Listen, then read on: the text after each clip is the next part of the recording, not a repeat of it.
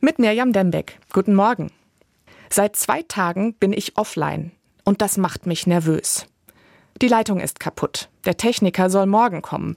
Bis dahin kein Telefon, kein Internet. Klar, das Handy funktioniert noch, aber mein Datenvolumen ist verbraucht.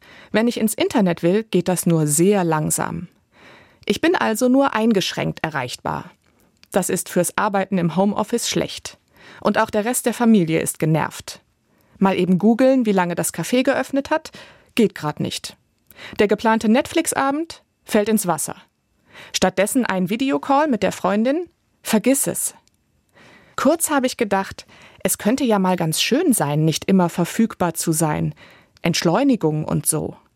Aber mein Alltag ist so sehr davon geprägt, von zu Hause aus mit allen vernetzt zu sein und alle Informationen der Welt in greifbarer Nähe zu haben. Wenn das wegfällt, dann bremst mich das aus. Es macht mich nervös und es nervt. Ich fühle mich abgeschnitten von der Welt. Was, wenn jemand mich dringend erreichen will und sich furchtbar ärgert, weil ich nicht gleich antworte? Was, wenn ich mit meiner Arbeit nicht so schnell fertig werde wie sonst?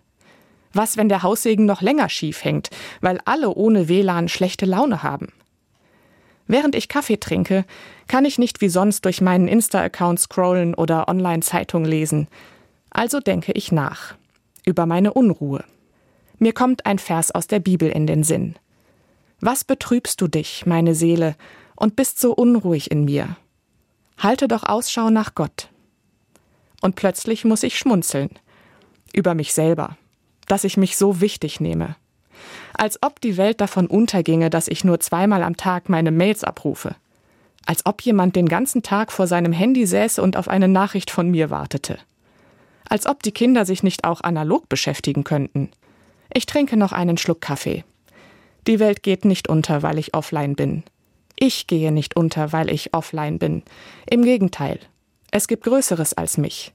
Es gibt Größeres als das. Und meiner Seele tut es gut, daran zu denken.